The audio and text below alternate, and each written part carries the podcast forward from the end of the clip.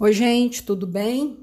Vamos falar um pouquinho sobre constelação, sobre filosofia sistêmica, esses princípios que tanto têm ajudado tanta gente a lidar com o dia a dia de forma mais leve, com as pessoas de forma mais leve, com seus relacionamentos de forma mais leve e realmente tem ajudado na vida prática, né? Que o que interessa aqui pra gente é a vida prática. O que que a gente pode trazer disso tudo que a gente conversa em tantas redes sociais, em tantos canais aí, isso tudo, o que é que isso tudo pode agregar para a gente realmente na nossa vida prática? É isso que nos interessa aqui.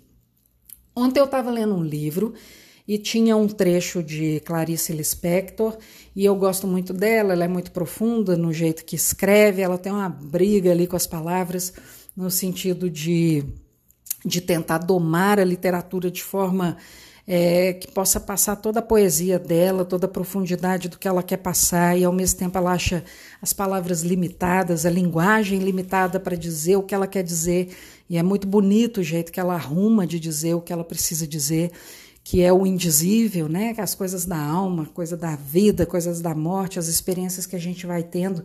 A gente tenta colocar isso numa pintura, numa literatura, num livro, num post, mas a gente nunca consegue. Né? Fato é que a gente, outro dia alguém até me xingando, porque constelador não deve colocar frases soltas assim, posts, e o Bert ele é o mestre das frases soltas, né, de colocar metáforas, de entregar metáforas para as pessoas, porque ele sabe que a alma vai trabalhar aquela metáfora, aquele, indi, aquele indizível, aquilo, aquele silêncio, aquilo que não foi dito, que a metáfora deixa é, em aberto é o trabalho que a alma da pessoa vai fazer. E é bacana isso, assim, é, é provocativo e é para crescer, né? O Bert também fala que a gente só cresce quando tem, é, quando tem oposição. Então a gente precisa de algo, forças opostas, para que essa aqui vá crescendo, né? E, e a gente precisa disso para que a gente floresça. Então, a gente vai falar aqui sobre entender e compreender e como a nossa alma busca ficar, quero entender, quero entender, quero entender, quero entender. Isso nos movimenta, ok, mas também pode nos aprisionar. A gente sabe que tudo tem dois lados, né? Quase tudo a gente pode falar assim, tem dois lados. Pode o veneno, é, como é que é a, a diferença do veneno e do remédio? É a dose, né? Tá na quantidade. Tá no jeito ali que você usa aquela coisa. Então, o Bert ele separa, né? O entender ele é muito da ciência, o compreender ele é da, do nosso meio aqui, né? Alma, vida, destino, as coisas que acontecem que a gente não explica. Então, a realidade familiar sistêmica, ela estaria muito conectada, muito, muito conectada à compreensão. Se a gente for para a constelação, querendo entender, entender, entender, entender, pode ser que a gente fique frustrado em algum momento, porque vai chegar num ponto que vai ter alguns limites ali. Então a gente busca, ok, pequenos entendimentos, para depois isso explodir numa compreensão, né? A compreensão, quando ela vem, ela vem em bloco, ela não vem picadinha. O entendimento é preciso picar para entender as partezinhas. A compreensão, quando ela chega, ela chega, vup, ela chega em bloco. É, a ciência, por exemplo, ela trabalha com o entendimento, picadinha. A medicina é um exemplo claro disso, né? Bem próximo da gente. É, tem um médico de olho, um médico nariz, um médico de garganta, um médico do dedo, um médico da coluna, um médico do coração, um médico do rim. Isso é a ciência picando o ser humano, a realidade sapiens, para tentar abarcar biologicamente os pedacinhos e cuidar, porque um médico não tem jeito de ficar sabendo de tudo. Ele não consegue saber em profundidade de tudo que tem no nosso organismo. É, assim é também em, várias, em vários outros setores aí da ciência, né, em outras áreas da ciência. É, quando a gente fala de psiquismo, alma humana e sentimento, emoção, isso tudo que a gente trabalha aqui, aí danou-se, né? É, se a gente for querer picar isso tudo e querer conhecer o nosso psiquismo picadinho assim, fica, é muito difícil de explicar o psiquismo, né? Freud tentou isso colocando nomes, consciente, inconsciente, de ego, superego. O Bert trabalhou vários conceitos aí, as leis sistêmicas, ordem, pertencimento, equilíbrio, consciência leve, consciência pesada, amor cego, amor que vê. É, nenhum deles, nem Freud nem Bert, conseguiram atingir uma linguagem científica aí para explicar o psiquismo, para explicar o que, o que acontece com a gente nas dinâmicas familiares.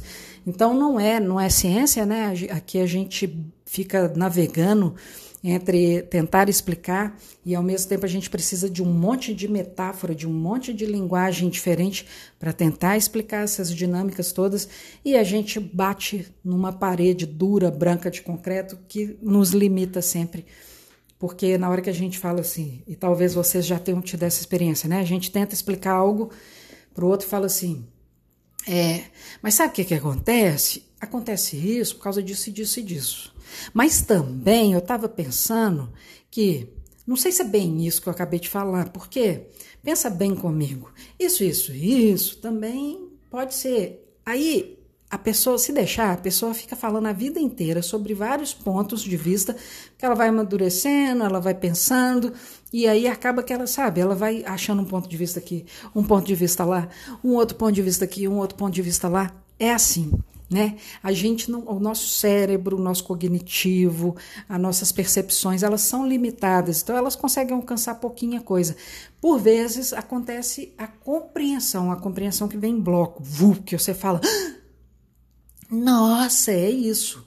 E aí a gente tem uma compreensão maior que dá aquele bem-estar, dá uma sensação de solução.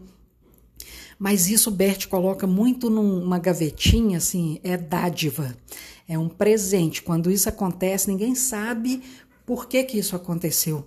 É, a gente também não consegue explicar. A explicação é igual a essa que eu citei anteriormente, de chegar e falar Será que foi isso que eu fiz que chegou naquilo? Não, se bem que não, porque aconteceu tal coisa também.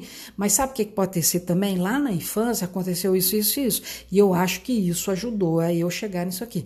Aí no final da conversa alguém fala assim: ah, foi isso tudo aí, deve ter sido isso tudo, porque a gente não consegue explicar certinho por uma cadeia lógica de ação e reação o que que deu numa compreensão o porquê que desencadeou a explosão, uma reação é, química, entre aspas, e deu a compreensão. A gente não sabe. Às vezes uma pessoa busca duas questõezinhas assim, ela tem uma compreensão. Às vezes ela vai numa constelação, ela tem uma compreensão. Às vezes precisa de fazer um monte de coisa antes para ter uma compreensão. Às vezes nem tem a compreensão de tanto que tenta entender, exatamente pelo excesso de querer entender, entender, fatiar, fatiar, fatiar, a pessoa vai entrando na neura doida e ela se perde nesse labirinto do entendimento. Então, o entendimento ele é necessário até um pouquinho só, pela minha experiência aqui, pelo que eu tenho visto, tá? De clínica e etc. Quanto mais a pessoa tenta entender, entender, entender, entender, parece que ela fica mais perdida. E quando a pessoa solta, a compreensão parece que alcança ela. Então, é, o entendimento parece que a dose aí é muito importante, né? E é um discernimento. Eu sei que vai aí começa a vir pergunta. Mas como eu vou saber que eu tenho só que fazer até aqui de entendimento e depois não mais? Isso é sabedoria, o nosso organismo vai cansando, o nosso psiquismo cansa. Tem gente que incansavelmente fica buscando, buscando, buscando, buscando, buscando e não, ela se embola. Pode reparar aí. E tem gente que é, a busca ela é mais tranquila, menos avassaladora, ela é mansa. E é por isso que eu quis trazer esse texto aqui da Clarice Lispector, que eu queria ver com vocês isso, porque eu acho que ela foi muito bertiniana aqui, ou Bert é muito Lispector, porque eles falam muito parecido aqui e ela fala de um jeito muito bonito, né? Artístico, estético, e eu acho que pode causar algo aí em vocês e movimentar uma coisinha ou outra. Deixa eu ler aqui para vocês o texto de Clarice. Ela fala assim: Não entendo. Isso é tão vasto que ultrapassa qualquer entender. Coisas da vida, destino, é, alma, é, as ocorrências que acontecem e nos pegam de surpresa. É disso que ela está falando, coisas grandes. Entender é sempre limitado, ela fala, Mas não entender pode não ter fronteiras, ou seja, quando a gente desiste de entender, é um mundo de coisas aí que a gente não tem fronteiras mesmo, a gente não consegue abarcar. Sinto que sou muito mais completa quando eu não entendo, olha que bonito. Porque se você divide para entender, você divide a realidade, divide o corpo humano. Para entender, ela coloca aqui: sou mais completa quando eu não fatio. É óbvio, né? Quando você fatia a realidade, tenta, vou pegar só esse pedacinho aqui para entender. Aí você deixa todo o resto fora. Imagina essa tela aqui toda quadriculada, você pega só um pedaço. Quando você escolhe um, você deixa de escolher 900.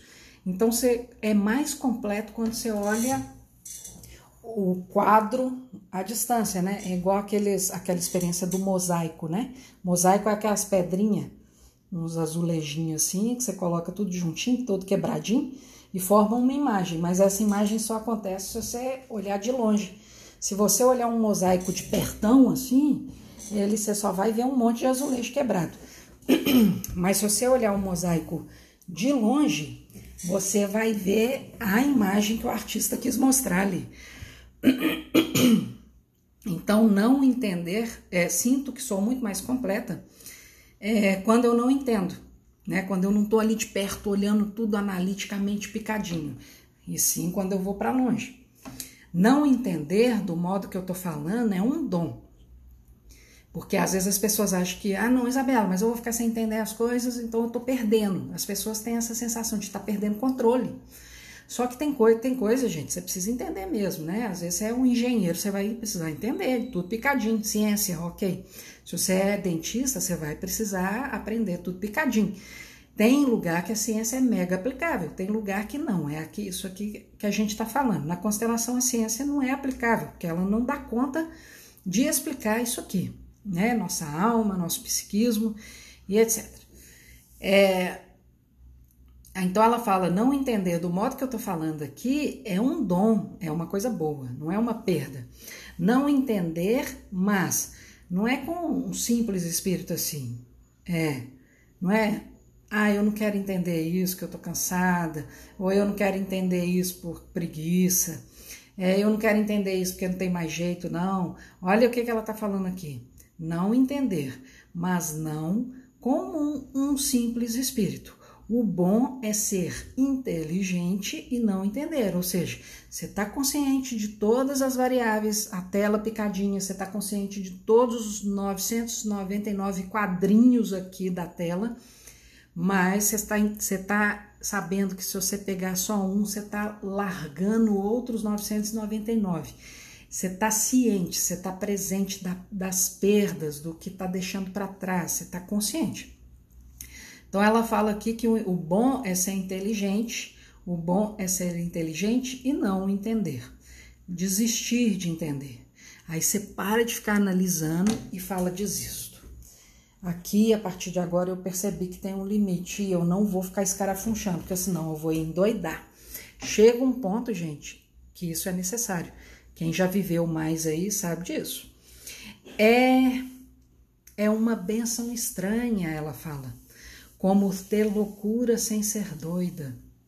Ela está trabalhando com ideias, né? Com paradoxo aqui, uma benção estranha. É como ser louca sem ser doida. É, é um desinteresse manso. Olha que gostoso. Né? Só de ouvir isso não é bom? É um desinteresse manso. É uma doçura de burrice. Olha que bonito. Eu acho bonito isso. É você entender que a vida é muita coisa para gente digerir, sabe? Eu acho bonito isso. É, eu tenho, eu gosto da imagem do bolo de cenoura que eu sempre brinco com meus alunos, com meus clientes, com vocês mesmo, acho que eu já falei isso várias vezes. Você vai comer um bolo, você tem que fatiar, né? Porque você tem que pegar um pedacinho ali que tá palatável para na hora de você comer, você conseguir comer, porque tem limites. E a vida, a gente precisa entender que tem limites também. Então a gente pode fatiar, pode fazer um entendimento e depois a gente se sacia sabendo que tem limites. Você não vai poder comer o bolo todo ali que você vai passar mal. Então você contempla isso tudo, as perdas, o digerido, a realidade em volta, a sua saúde, para não agredir, né? Você comer um bolo inteiro.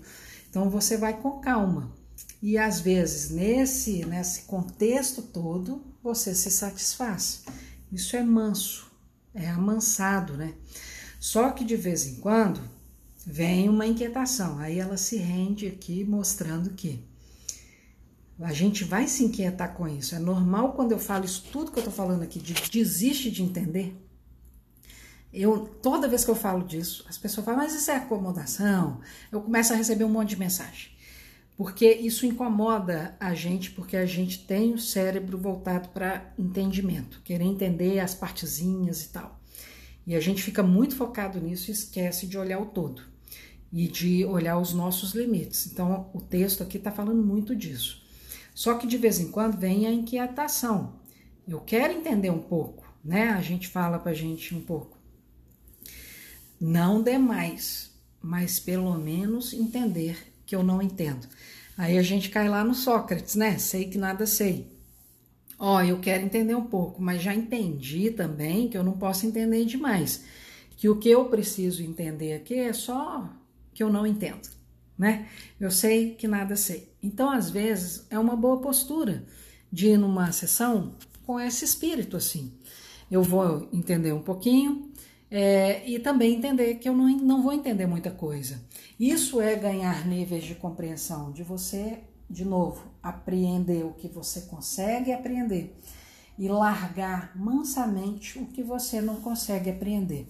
Eu acredito que essa postura mais tranquila, mais amansada, branda, ela ajuda demais nos trabalhos que a gente precisa fazer mais adiante. Isso dá uma vibe mais gostosa na alma da gente, né? Quando a gente está preparado para também receber os nãos da vida, né, os limites, e a gente avança de pouquinho em pouquinho, sem achar que está nesse controle todo, não é isso?